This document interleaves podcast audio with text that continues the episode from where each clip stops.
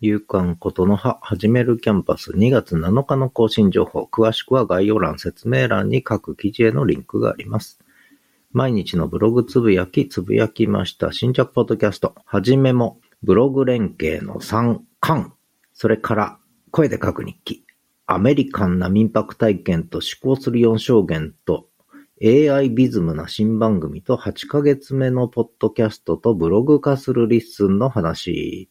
4象限で考える。音声配信を4象限で考える。ライブオンデマンドの3完結編ですね。そして映画、奈良山武士校を紹介しました。そして、 LISTEN の良いところ1のドラフト、声のドラフト、そしてブログ下書き、そして昨日のことの葉、新着ブログは、ポッドキャストを始めた経緯と新番組の話以上、夕刊ことの葉でした。